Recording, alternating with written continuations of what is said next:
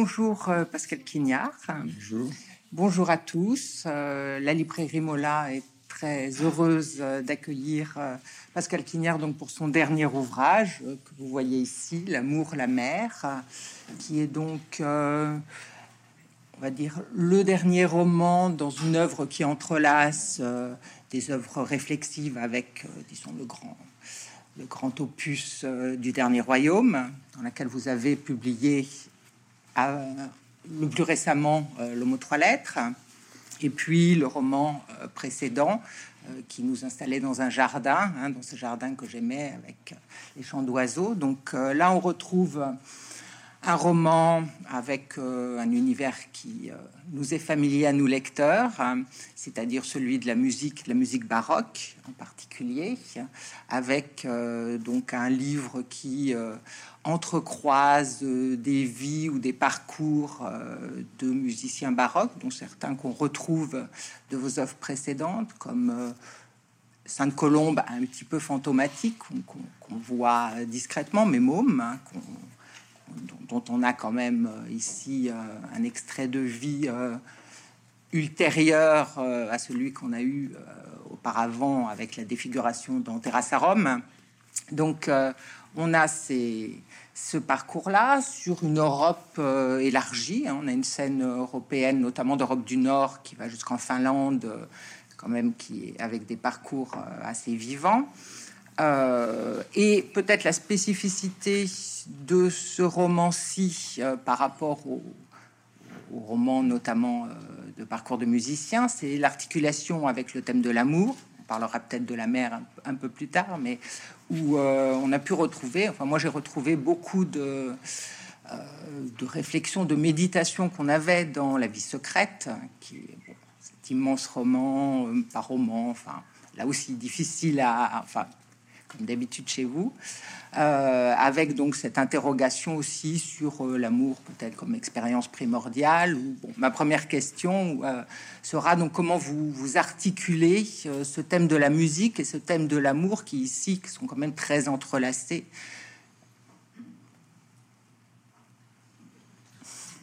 Question difficile. Oui, votre question est très difficile. En plus, on est dans une sorte de vaisseau, là, une sorte de, de navire argot de coq pour la mer. Je, non, je vais vous dire tout simplement, pour, je vais répondre à votre question, mais pourquoi, comment ai-je écrit ce livre? Qui est un roman, qui est un roman, mais qui est venu d'une façon très, très, très particulière. Et c'est pour ça que je suis venu à Bordeaux, parce que c'était lié à Bordeaux. Il s'est trouvé que en euh, mars 2020, mon petit frère, qui était bordelais, est mort. Et est arrivé juste après l'interdiction de bouger, comme le confinement.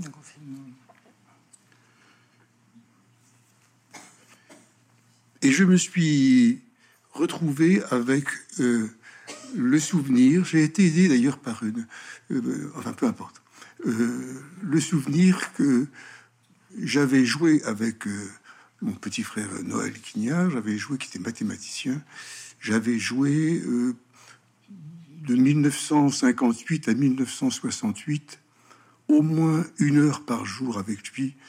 Il était au violoncelle, moi j'étais au violon ou à l'alto ou, au piano.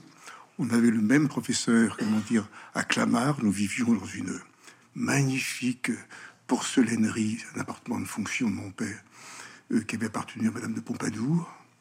Nous avions même le privilège, sur le chemin qui menait à Versailles, il y avait un pavillon où, où pouvait se reposer Lully, et on jouait dans le pavillon de Lully. Vous voyez, le baroque est très ancien euh, dans, ma vie, par le hasard, par le hasard de, ma vie.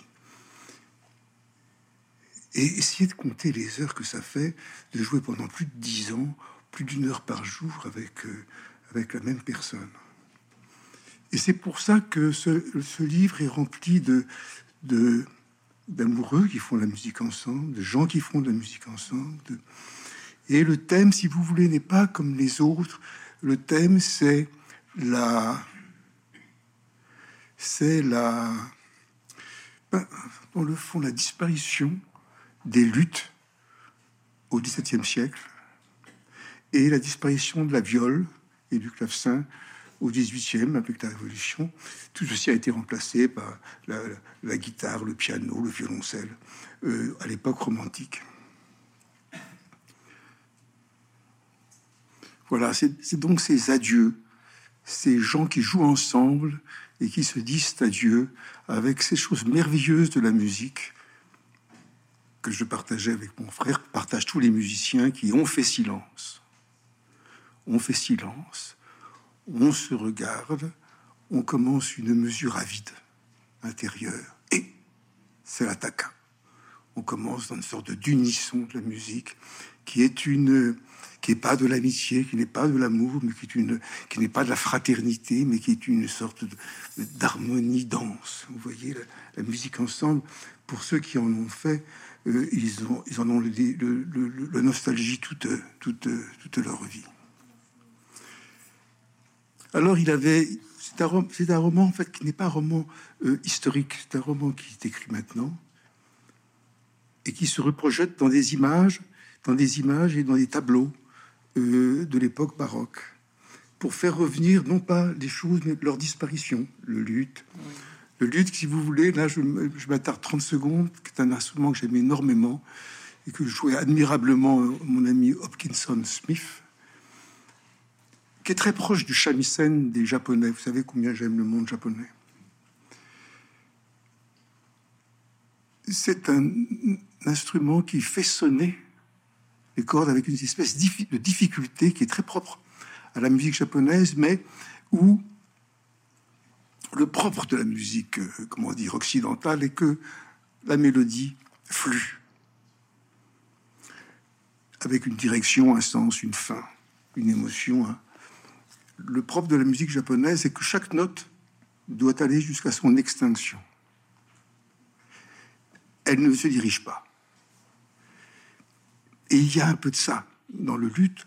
Et un musicien très important, Froberger, était précisément à Paris en 1652 pour prendre des, cours auprès de son professeur de luth qui, qui s'appelait Blanc Rocher ou Blanche Roche, selon les, les musicologues, selon les textes de l'époque, afin d'obtenir ce son, je crois que j'imagine qu'il cherchait un son un peu oriental, ce son où la note va jusqu'à son terme, euh, euh, s'égrène, si vous voulez, comme des gouttes, comme dans un seau, comme des, euh, une sorte de musique. Alors il appelait ça non mesuré et à discrétion. Sur toutes ces partitions, qu'il ne voulait pas publier par parenthèse, il était noté sans mesure et à discrétion.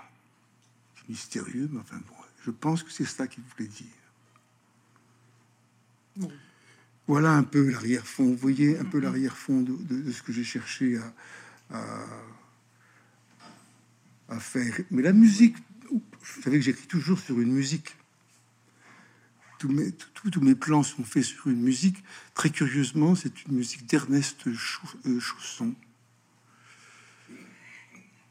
la plus triste qui ait jamais été écrite peut-être dans notre histoire. Euh, en, France, à part peut-être les ombres errantes de, François Couperin en ut mineur. C'est une musique en fa mineur qui s'appelle le grave, des chaussons. Si triste d'ailleurs qu'on a cru qu'il s'était suicidé, mais pas du tout, il s'est pas suicidé. alors je, là, je vous laisserai parler après, parce que maintenant, après, je me tais, après, je me tais définitivement. À vrai dire, c'est quand même j'ai fait, J'ai fait un tunnel, énorme sur la. Euh, euh, Chausson est, est mort euh, en se tamponnant le, front, en sortant de sa maison, dans le jardin de sa maison, sur le porche. Il était à bicyclette, boum, tombe. Sa fille était là de 10 ans, il allait sur le sentier de la, de, la Seine.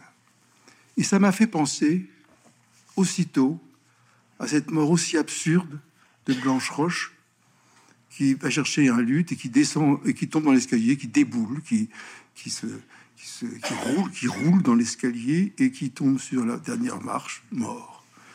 Et Froberger, tout, ceci est absolument exact, c'est l'arrière-fond du roman. Et les morts idiotes, le dernier dîner qui fait Malarmé, qui est mon dieu personnel, euh, euh, et, euh, était chez Ernest Chausson. Il était avec sa femme chez la chanson. Il part. Il avait enfin obtenu, comment dire, de l'éducation, de l'instruction publique, disait-on alors, la possibilité d'une mise à la retraite euh, euh, anticipée thème politique extrêmement. Laisse, une, une, remise à la retraite anticipée. Il avait à peine obtenu. Il dîne pour la dernière fois chez Ernest Chausson. Il prend le train pour Fontainebleau.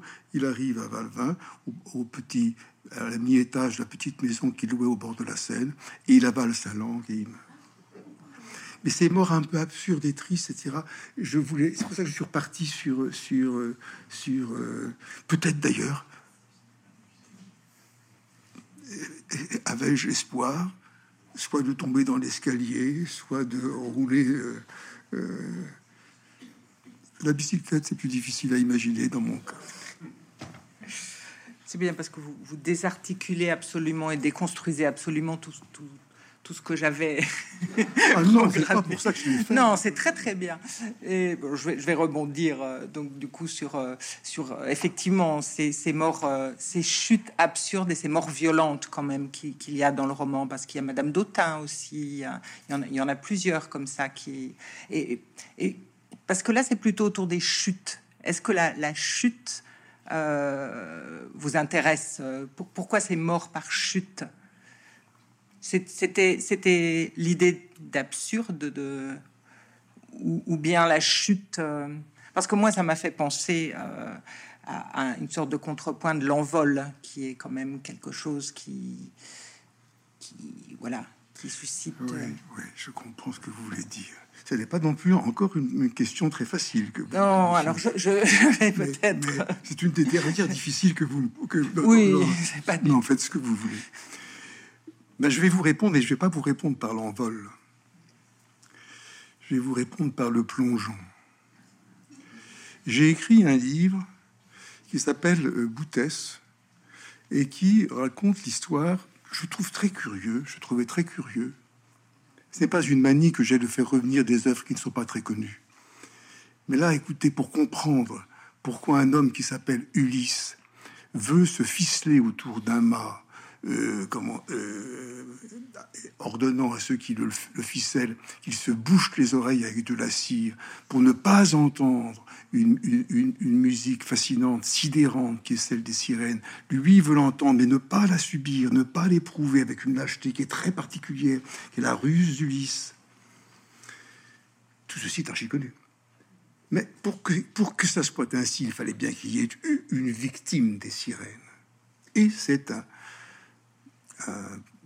compagnon de Jason sur son navire Argo, pour ça que je parlais de navire Argo où nous sommes, euh, qui s'appelle Boutez, qui entendant, des entendant les sirènes chanter sur leurs rochers, quitte la rame, se lève, se lance à l'eau et meurt. Le plongeon dans l'océanique, l'amour est un plongeon aussi dans l'océanique. Le thème du plongeon est quelque chose qui, le plongeon, si vous voulez, peut-être que les gens deviennent peintres, peut-être qu'ils deviennent écrivains ou poètes ou, musiciens. Mais à vrai dire, j'en doute. Ce qu'ils cherchent, c'est se plonger dans quelque chose où ils s'immergent et s'y perdre. Ils n'ont pas du tout, ils n'ont pas envie de rester à l'état vigile et conscient. Ils veulent que leur vie, plutôt comme lorsque nous nous couchons le soir, nous nous abandonnons à un rêve qui fait tout, ils veulent que leur vie soit, comment dire, plongée dans une sorte de nuée euh, qui attire leurs heures et qui leur fait passer les heures comme si elles n'existaient pas. Donc plonger. Oui, oui. Et effectivement, dans le, dans le roman, bon, je, je vais peut-être peut-être entrer dans des choses un peu plus simples et, factuelles pour le roman, pour en tous les cas ceux qui ne l'ont pas encore lu. J'imagine que c'est quand même la, grande majorité du public. Euh, mais effectivement, il y, a, plusieurs plongeons quand même dans le roman. Euh. Alors, le roman tisse quand même effectivement des amours de musiciens autour de, notamment, il y a, il y a deux personnages principaux, va dire, mis, à part euh, Froberger, qui est le, musicien quand même qui, est dominant hein, dans, l'œuvre, on en reparler, c'est quand même euh, Tuline qui est la, grande, euh, la grande femme, le grand personnage hein, de, de, ce roman, donc, et Hatton, donc son, son amant. Euh, comment vous qualifieriez la relation entre Aton et Tuline, qui est une relation marquée par la séparation quand même Ah non Deux fois neuf mois. Oui, oui, oui, il se sépare. Il n'arrive pas à comprendre pourquoi il se sépare. Ce, ce, thème de la séparation incompréhensible, mais il s'aime follement. Il s'aime follement. C'est une histoire d'amour fou amour fou, la sexualité est quelque chose qui est de l'ordre de la séparation incompréhensible aussi. Jamais un homme ne saura ce que ni le plaisir ni, ce qu'entraîne le plaisir d'un homme, et jamais euh, l'inverse non plus. Voilà. Si euh, vous avez parlé de, vie secrète, quelque chose que je crois que ça a plus de 30 ans, ce livre. Durant ces 30 ans, il se trouve, je ne sais pas pourquoi, que j'ai vieilli. Et il y a un trait il y a beaucoup de traits euh, tristes du vieillissement. Il y en a qui sont absolument merveilleux. Il y en a un dont je ne sais pas au juste ce qu'il faut penser, s'il est merveilleux ou s'il est, s'il est inquiétant, qui est que tout ce qu'on a vécu revient vous visiter parce que les insomnies sont plus fréquentes, parce que le fait d'avoir beaucoup vécu multiplie les expériences et que les expériences elles-mêmes en miroitant les unes avec les autres, se juge, se complique, s'enchevêtre. On ne sait plus très bien ce qu'on a voulu vivre quand on a divorcé de X, quand on a rompu avec Y, quand on a quitté la scène sociale.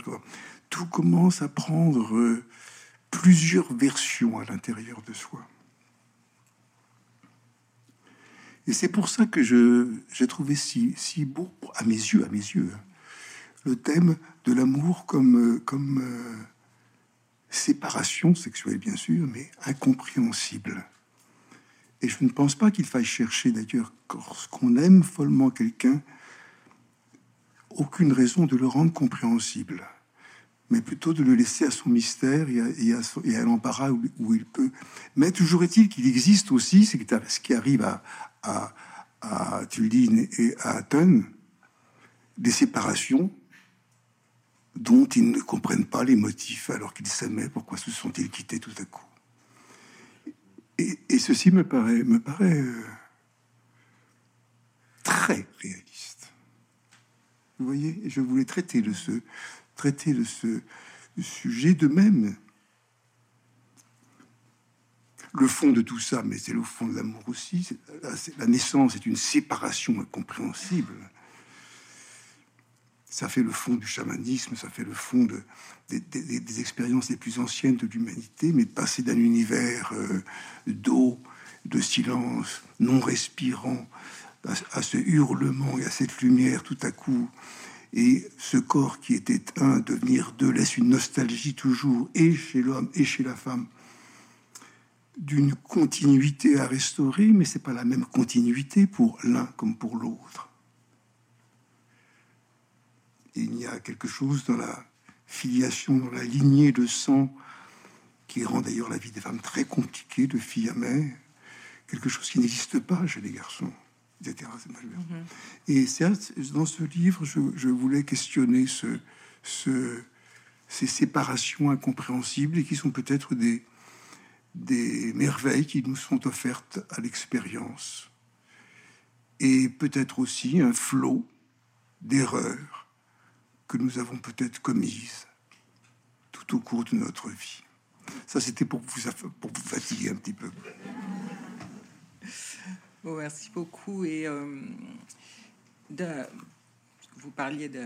Il y, a beaucoup de, scènes euh, sexuelles dans l'ouvrage, dans euh, écrite et décrite de façon tout à fait, euh, peu à votre habitude, assez clinique, assez euh, étonnante, en clinique euh, crue, inattendue. Lyrique, vous voulez Lyrique, mais, mais lyrique, mais néanmoins à la fois très précise, avec, avec des termes inattendus. Avec, et, et il, y a, il, y a, notamment un, une, euh, un moment où l'un des personnages, donc parce qu'il y a d'autres histoires d'amour, il n'y a pas que celle-ci, et notamment on a un couple de personnages homosexuels, euh, et il y a euh, œuvre donc lorsqu'il a une expérience hétérosexuelle, dont je ne raconte pas l'histoire, c'est magnifique. Euh, enfin, voilà, je ne dirai rien pour que vous puissiez lire.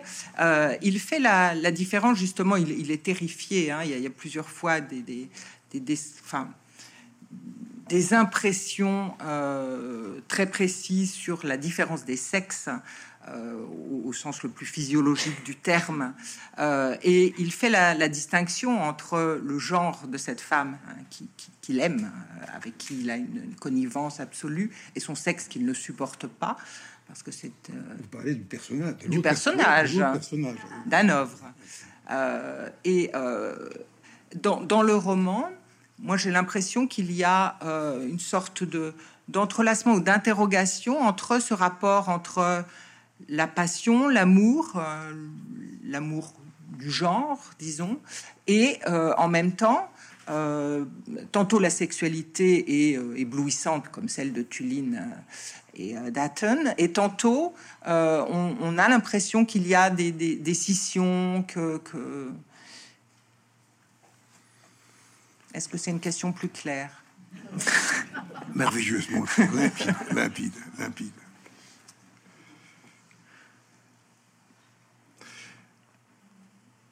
Mais je comprends que vous la posiez d'autant plus que je me souviens d'un dîner une fois où je ne voulais pas embarrasser d'ailleurs les deux amis qui s'y trouvaient, il y avait euh, Michon et Schnoz et moi.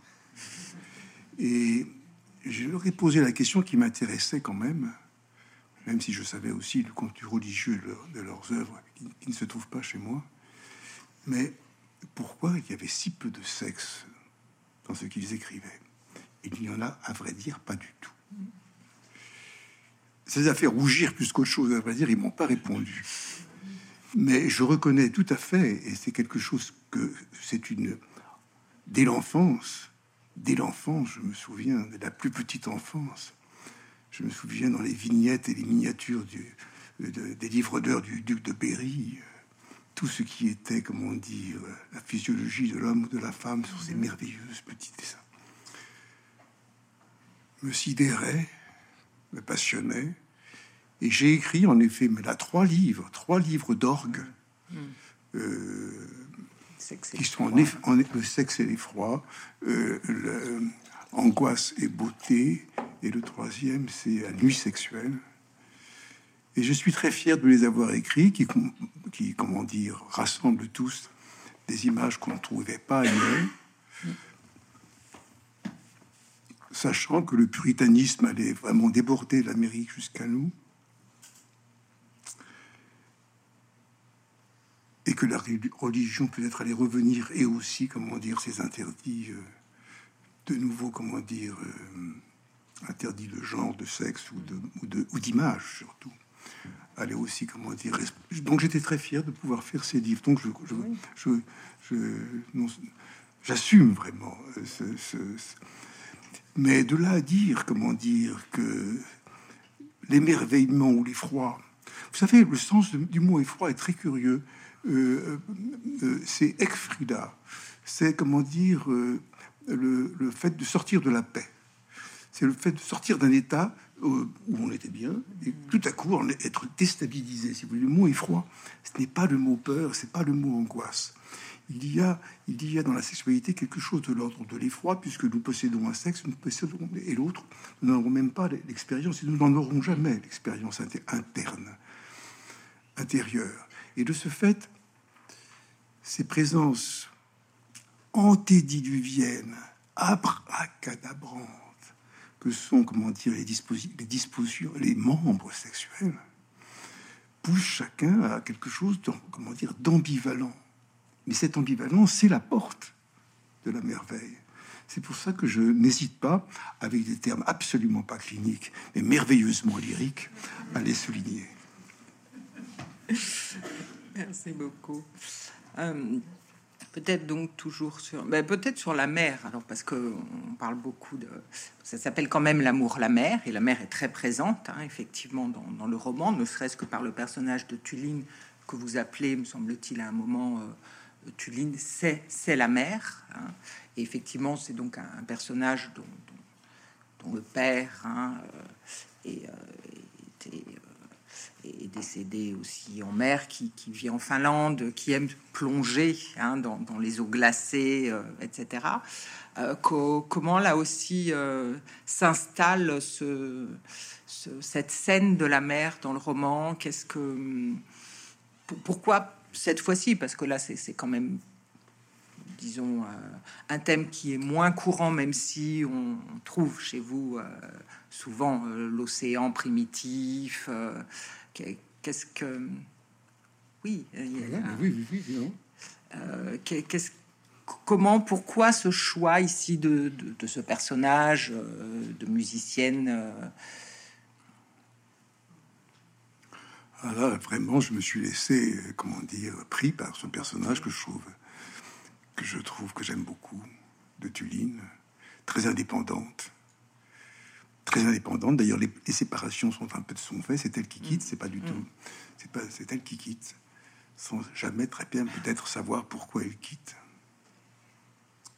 Portée par quelque chose, une pulsion, une poussée plus grande qu'elle, sans doute, une poussée qui lui vient de la mer. Si vous voulez un des plus beaux livres, un des plus beaux livres que la psychanalyse ait suscité, c'est, c'est Thalassa de, de Ferenczi. J'ai essayé de vous prononcer à la hongroise, Chando Ferengi. Mais tout ça pour dire Alexandre. Mais euh, vous voyez ce livre, non, je, je, peux en parler 30 secondes, mais je, ne sais, je ne absolument. Je trouve ça vraiment, vraiment. Euh, bon, il y a une étoile, nous, le soleil, que j'appelle souvent l'étoile parce que c'est la seule qui, qui nous régit il y a eu projeté, semble-t-il, par les comètes, de l'eau ou du gaz qui s'est fluidifié, qui s'est coagulé en eau sur la Terre. Et la vie est née précisément de cette, au fond ou à la surface, là, les scientifiques hésitent, de cette eau de la mer. Il y a quelque chose de tellement de plus ancien, plus. Et la mer semble vivante, elle ne l'est pas. Le vent semble vivant, mais il ne l'est pas. Mais la vie vient de ce, de ce, et plonger dans ce cas-là dans l'origine de la vie pour une femme comme Tuline, c'est pour une femme aussi absolue que Tuline, c'était absolument nécessaire que bon, il y a aussi une circonstance personnelle qui est que après avoir fait des performances de de ténèbres avec des oiseaux, avec j'en ai fait une ici aussi d'ailleurs. Euh, où mon, d'ailleurs, mon, mon, frère Noël était présent. Euh, il y a eu ce confinement, donc j'ai écrit ce livre. Puis j'ai eu envie quand même de ressortir parce que écrire, c'est plonger certainement dans un univers très, très, très merveilleux pour celui qui écrit, en tout cas. Mais euh, il n'y a pas beaucoup d'angoisse Et j'aime euh, l'angoisse un petit peu de la surprise, de la scène, l'angoisse de la loge, l'angoisse de créer, me créer des peurs motivées. Si vous voulez, je suis, comment dire, je pourchasse les, les angoisses immotivées ou les dépressions en me suscitant un certain nombre, une petite kyrielle de, d'angoisses motivées dans les théâtres, dans les salles de concert. Et donc je suis reparti maintenant avec une virtuose tout à fait insensée, Aline Piboul, la seule sur Terre qui peut jouer, comment dire, la réduction de la, mer de Debussy, qui est une chose d'une difficulté tout à fait insensée, et qui recherche aussi dans la musique contemporaine des œuvres inconnues, méprisées ou qui n'ont pas réussi à affleurer. Et je fais donc là, des concerts boutesses sur la mer, en effet, ce livre a été écrit avant, comment dire, euh, euh, les ruines de Mariupol et de la, déclaration de guerre, bien sûr. Et je voudrais, je commence à, prévoir une série aussi que je vais faire euh, à, sur les ruines, à partir des ruines de Schumann, mais avec les, avec des, tas de musique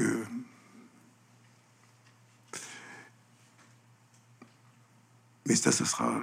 J'aimerais commencer ça peut-être l'an prochain, Jumiège. le début de, ce que j'avais fait sur la mer, c'était, c'était, pas à Bordeaux même, c'était comment dire, euh, Marie-Laure Picot m'avait ouvert le château de Montaigne. C'est à Montaigne que j'avais fait la première. C'est très émouvant, très beau. Voilà. Donc la, mer aussi m'attire comme. Euh, euh, c'est, c'est aussi, comment dire, lorsqu'on s'approche peu ou prou de la mort, quelque chose de l'ordre de l'océan aussi, de l'océanique aussi qu'il faut affronter. Je crois que c'est bien d'opposer la mer à la mort. Je crois que c'est très bien. Dans le peut-être rebondir sur euh, Mario Paul, puisqu'on est le, le, cadre historique dans lequel s'inscrit le roman, c'est l'année 1652, c'est la fronde. Il y a notamment des pages que vous intitulez Les Enfers Hein, on, a, on a vraiment des, pages tout à fait euh, saisissantes euh, sur cette situation. Cette, euh, alors pourquoi 1652 Bien sûr, j'ai commencé à dire la fronde, la guerre civile. Vous avez parlé tout à l'heure du, concert donné par Froberger en 1652. Au mois d'août 1652. Mais parce que, si vous voulez, il y a quelque chose qui n'est pas souligné c'est que les périodes les plus chaotiques, malheureusement peut-être, ou heureusement, je ne sais pas ce qu'il faut dire, sont aussi les plus artistiques, les plus esthétisantes. C'est très étrange. En 1652, en janvier, euh, tout début janvier, meurt de l'épidémie euh, euh, Georges Latour, sa femme d'abord, puis lui ensuite. Euh, le 4 janvier. Non, je, connais par cœur parce que c'est pas parce que j'ai écrit ici, c'est parce que c'est très connu, c'est très frappant cette année-là. Cette année de guerre civile et d'épidémie est une année très étrange. Euh, c'est Jacqueline Pascal qui fiche le camp pour Royal Les Champs, qui pour moi est une, une de mes grandes figures politiques. C'est Jacqueline Pascal, pour moi, c'est notre Émilie Brontë. Euh, et la vie de Jacqueline Pascal par, euh, par sa sœur euh, Gilberte Perrier est une tâche chef-d'œuvre aussi de notre littérature. Euh, et puis arrive La Rochefoucauld sur les en pleine guerre civile qui, qui faille manque perdre un œil, qui doit, qui doit être enfermé dans une chambre de Liège. Ça fait penser, à quelqu'un, comment dire, pour réparer cet œil pendant six mois puis, euh, comment dire, et la naissance du baroque avec la naissance de la suite baroque, inventée, la suite française étant inventée par hasard par Froberger lui-même. Et puis après, bien sûr, le roi Louis XIV revient dans le pays en novembre et commence la monarchie de Louis XIV et son, impitoyable cruauté. Mais ça, c'est pour plus tard. Vous voyez comme les choses se chevauchent, s'empilent de façon, de façon. Euh, la Seconde Guerre mondiale avait quelque chose aussi d'assez semblable. Euh, moi, je ne suis pas, je ne peux pas vous parler de, je ne veux pas vous faire un, que ce soit ici ou euh, vous comprenez, il faut que vous compreniez bien que je suis incapable de tenir le moindre discours sur tout ce qui se passe et ce que et ce n'est pas au déserteur de prendre la place du général. Je suis un déserteur, je ne suis pas un général. Je ne peux pas vous dire des choses importantes, et d'ailleurs, je n'y crois pas.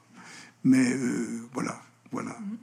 Alors, Paul, je peux vous dire quelque chose quand même de, particulier. C'est pour ça que je veux faire ce spectacle sur les ruines, à partir de cette magnifique fantaisie de, de Schumann qu'il a intitulé lui-même Ruines, mais en mettant des œuvres modernes, celle d'Athès, par exemple. Euh,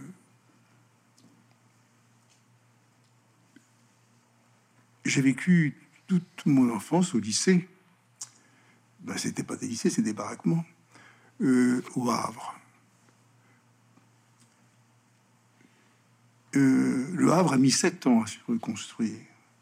Donc pendant sept ans, les gens se disaient est-ce qu'on va refaire comme Saint-Malo était refait à, comme à la Saint-Malo Est-ce qu'on va refaire le Havre comme anciennement Est-ce qu'on va pas le faire Est-ce qu'on va en faire une ville euh, euh, Bon, ils ont mis beaucoup de temps, sept ans. Donc, si vous voulez, je n'ai pas connu la guerre, mais j'ai connu, je n'ai pas connu l'architecture, j'ai connu les ruines.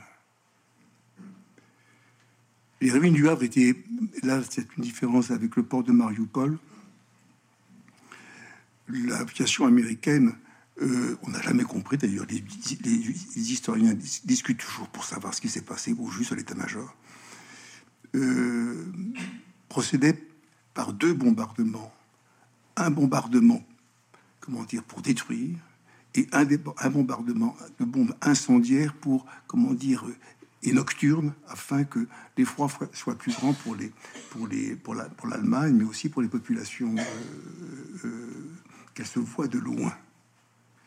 Les dispositifs sont si bien que je me je, vous comprendrez quand je vois certaines certaines images euh, qu'elles ressuscitent directement la vision de ce que j'ai pu connaître enfant le silence les rues étant détruites, il n'y avait pas de voiture. Aller au lycée avec euh, euh, un, cartable en passant dans des gravames, aller prendre sa son de piano à Etretat euh, sur, la, sur la colline avec des. des c'était rien, c'était des sentiers, on, on, ne savait plus où on était. Voilà. Voilà un peu la raison de la raison de d'arrière-fond. D'arrière-fond. Dans le dans le roman, si, si on repense à Froberger, il y a aussi euh, toute une histoire euh, de, Froberger à Vienne, puis ensuite, euh, une fois Ferdinand III décédé, l'histoire de Froberger chez donc la princesse Sibylla, la duchesse Sibylla. et bon, là, vous pouvez peut-être, y a là aussi, on est dans des nœuds, c'est-à-dire qu'on est à la fois dans la grande histoire, l'histoire de la musique, euh, et puis euh, dans des histoires d'amour qui, en l'occurrence, il y a quand même cette histoire qui, qui éblouit de, l'histoire d'amour euh, de Sibylla et de sa jument, de Josepha, qui est... On, enfin, c'est peut-être pour le public, c'est un roman qui est aussi plein de d'histoire euh, très très bouleversante, hein, cette, euh, ce, plongeon en l'occurrence même de, de, Josepha. Euh. donc comment ça, comment s'est construit ce personnage de, Sibylla C'est ah, j'aime beaucoup que vous aimiez cette passion entre entre cette femme et son sa jument, son, cheval. Parce qu'on a des, on, peut avoir plusieurs sortes de passions. Euh, amoureuse, un homme pour une femme, une femme pour un homme, mais nous ne venons pas, nous ne savons qu'après que nous venions d'une femme. Nous venons d'abord d'un lieu. Et on peut avoir une passion amoureuse pour un lieu, pour un jardin, pour un lieu. On peut avoir une folle, une folle passion pour un lieu. Je me, je me souviens d'une amie, Emmanuel Bernem, qui m'a dit avant de bah, bien avant de mourir, quand elle avait acquis une maison euh, sur l'île aux moines, euh, elle m'a dit que j'avais raison, qu'on pouvait avoir une passion amoureuse pour un lieu. C'est dommage qu'elle n'a pas pu en profiter autant, parce qu'elle aimait follement ce lieu. Et puis on peut avoir une passion absolue pour un animal. Et on peut souffrir, et on peut souffrir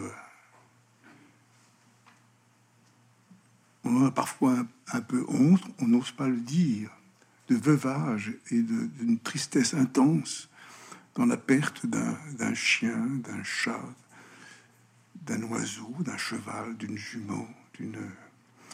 Et il y a une, il y a bien sûr une relation, une relation d'autant plus sincère et profonde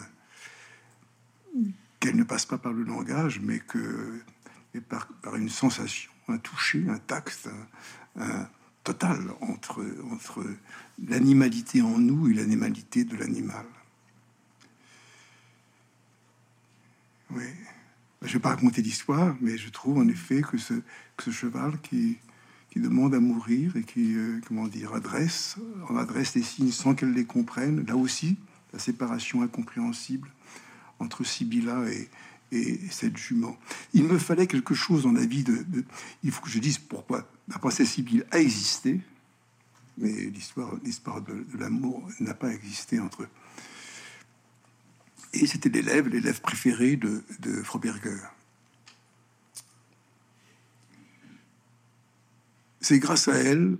Là, pardonnez-moi, je fais une parenthèse. Je, parle d'un livre que je n'ai pas écrit parce que je n'ai pas, je n'ai pas, pas fait. J'ai travaillé là-dessus. Ça m'a beaucoup intéressé, mais je n'en ai, pas dit un mot dans, le livre. Il reste des lettres de la princesse euh, Sibylle de Württemberg à, Huygens, l'ami de, de, Descartes, pour s'il y a des philosophes ici. Huygens, c'est énervant, parce qu'il faudrait connaître les œuvres de Froberger, et comment dire, la princesse Sibylle lui explique que son maître ne voulait en aucun cas que ses œuvres soient publiées, soient données au public. C'était la même chose pour Sainte-Colombe aussi. Cette, euh, attitude qui peut nous paraître à nous romantique, c'est le monde baroque, elle n'est pas du tout romantique, elle est, on, on a du mal à en comprendre les raisons. Dans les quatre lettres de la princesse Sibylle, elles sont en allemand. J'ai tenté de les traduire. Je suis vraiment pas capable de les traduire, même en me faisant aider par des amis euh, comme germanistes, parce que euh, l'Allemagne, enfin, le Württemberg, enfin, euh, toutes les populations germaniques étaient aussi disparates dans leur langue que pouvait l'être l'Italie. et donc, il faudrait vraiment qu'un érudit, qu'un érudit se penche pour bien comprendre. Je crois, je crois, je crains, je crois, ou j'espère. Puisque, comment dire, Bach a repris euh, à, Froberger, bien sûr, le, thème des, suites françaises. Mais beaucoup plus tard, 120 euh, ans plus tard. Mais je crois, je pense qu'il y a chez Froberger, comme chez Bach, euh, l'idée que leur musique est divine et qu'elle ne doit, pas être publiée et offerte aux hommes comme ça, comme, euh. Euh. Mais je n'en sais rien. Ou alors c'est un reste, comment dire, chamanique. Euh, dans ce cas-là, et c'est des sorciers. On le disait, il y a un texte qui le dit pour Sainte Colombe, qui ne voulait pas, comment dire, communiquer les, la pratique de sorcellerie qui pouvait être les coups d'archer, les... ça me paraît un peu bas, un peu, un peu, un peu radin cette théorie. Ça ne me paraît pas forcément sûr. Mais la princesse Sibylle, elle a vécu beaucoup, beaucoup, beaucoup plus longtemps que tous les autres personnages. Elle est morte très, très, très, tardivement. Mais à, elle, par elle-même, elle vivait à Montbéliard, qui était à l'époque des terres, terres wurtembergeoises, comme Toulon. Voilà. Alors peut-être. Euh, Poser des questions Non, je sais pas. Non, non, non, non, pas, encore. Et puis, euh, non, peut-être juste une, une, une, petite dernière question euh, sur peut-être la composition du livre, l'entrelacement, parce que c'est un peu, peu. Alors, à la fois, donc, c'est un livre comme la plupart de vos livres, joue de plusieurs euh, types de formes, de formes brèves, de juxtapositions, de versions, de variantes, etc. Euh, et, c'est un, livre où, s'enchevêtrent des histoires, mais moi j'ai l'impression que, que la manière d'écrire est plutôt de l'ordre de la juxtaposition. Euh, vous, ce, qui crée évidemment à, la lecture une, surprise et, un travail pour le lecteur tout à fait. Euh, je pense à ça parce que le, départ, donc là on ne va rien révéler, donc puisqu'on est dans les premières pages, il y, a cette juxtaposition des deux scènes, la, scène de la toile, hein, les joueurs de cartes et plus exactement la, le tableau qui représente les joueurs de cartes et la scène des musiciens, donc le, lien et ce que, vous faites tout le temps, une sorte de métaphore filée autour du jeu, jouer de la musique, jouer aux cartes, euh, etc. Et, c'est juxtaposé, et donc ça c'est effectivement très saisissant parce que. Et est-ce que vous, diriez que la juxtaposition, la parataxe, enfin, euh, est, un, euh, un mode d'écriture hein, qui où vous vous reconnaissez ou, ou est-ce que c'est plutôt plus choral Il y, a un peu les deux. Vous allez rendre votre question difficile. Ah, juste la juxtaposition. oui, oui. Oui, il est vrai, pour pas vis-à-vis de, la lecture, Moi, j'aime bien. Mais c'est vrai, j'ai toujours fait une confiance absolue dans le lecteur, et je pense que les lecteurs remplissent toujours les vides avec leur propre vie et que ça anime le livre aussi d'être lu comme ça. C'est des puzzles, c'est des puzzles. Et, et mais j'ai repris là une, une façon d'écrire qui est euh, euh, à l'Antiquité. Le plus beau roman, selon la plus belle histoire d'amour, euh, selon Racine, c'était Caricléa de, de Liodore. Il, en parle souvent. Euh, Cervantes aussi. Et là, c'est ce qu'on appelait en grec des ekphrasis, c'est-à-dire c'est des tableaux qui, sont décrits, qui se mettent à vivre. Et c'est un peu ça. Ce sont des tableaux qui se mettent à vivre et qui reprennent leur thème. Alors, euh, je, dois, je dois, euh, euh, je suis pas du tout le seul moderne à faire ça.